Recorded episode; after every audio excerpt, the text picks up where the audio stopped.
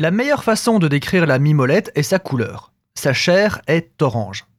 Je l'ignorais jusqu'il y a peu, mais cette couleur n'est pas naturelle. Elle est le résultat de la main humaine, et cette intervention est le résultat d'un conflit armé à l'époque de Louis XIV.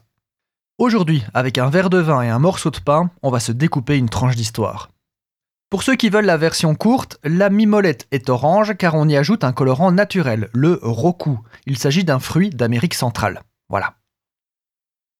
Imaginez une Europe prospère sous le règne de Louis XIV. Bon, elle n'était pas prospère du tout, mais entre les Pays-Bas et la France, ça allait. Il y avait du commerce entre les deux pays, notamment les fromages hollandais, le gouda très apprécié, et aussi et surtout les dames. Tout allait bien jusqu'au moment où Louis XIV se sentit les dents longues et décida qu'il était l'héritier légitime des régions du Nord qui, à l'époque, appartenaient aux Pays-Bas.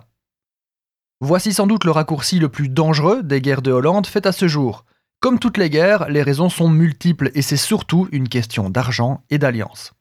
Si le sujet vous intéresse d'ailleurs, je vous invite à creuser car il est très intéressant mais pas gastronomique. Donc quittons les guerres de Hollande et revenons à nos fromages. Donc, c'est la guerre, bim bim, pam pam, et qui dit guerre dit cessation du commerce.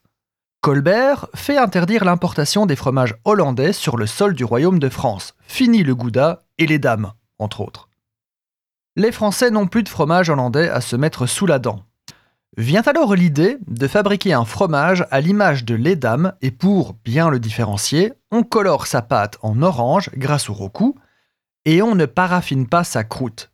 Il est alors appelé le Vieux Hollande ou la boule de Lille. Le nom mimolette date en fait du XXe siècle et viendrait de sa pâte à la frontière entre le dur et le mou lorsqu'il est jeune. Elle est donc mimole, d'où la mimolette.